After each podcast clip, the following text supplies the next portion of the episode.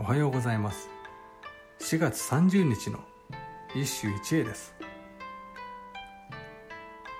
潜在和歌集より色紙内親王眺むれば思いやるべき片ぞなき春の限りの夕暮れの空。眺むれば思いやるべき片ぞなき。春の限りの夕暮れの空。花はとうに散り失せた。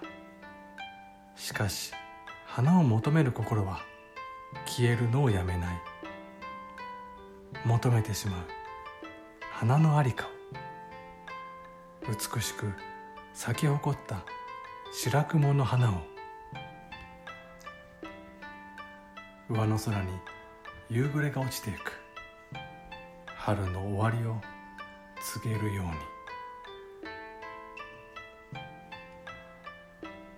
に。夕べは秋と何思いけん？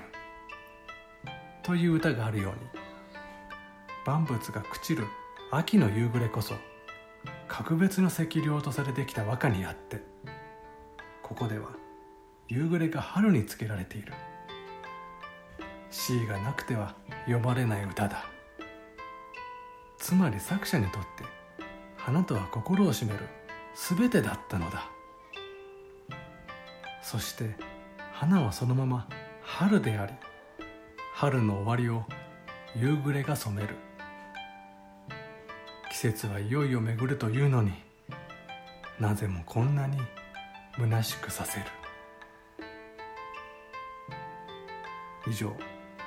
今日も素晴らしい歌に出会いました。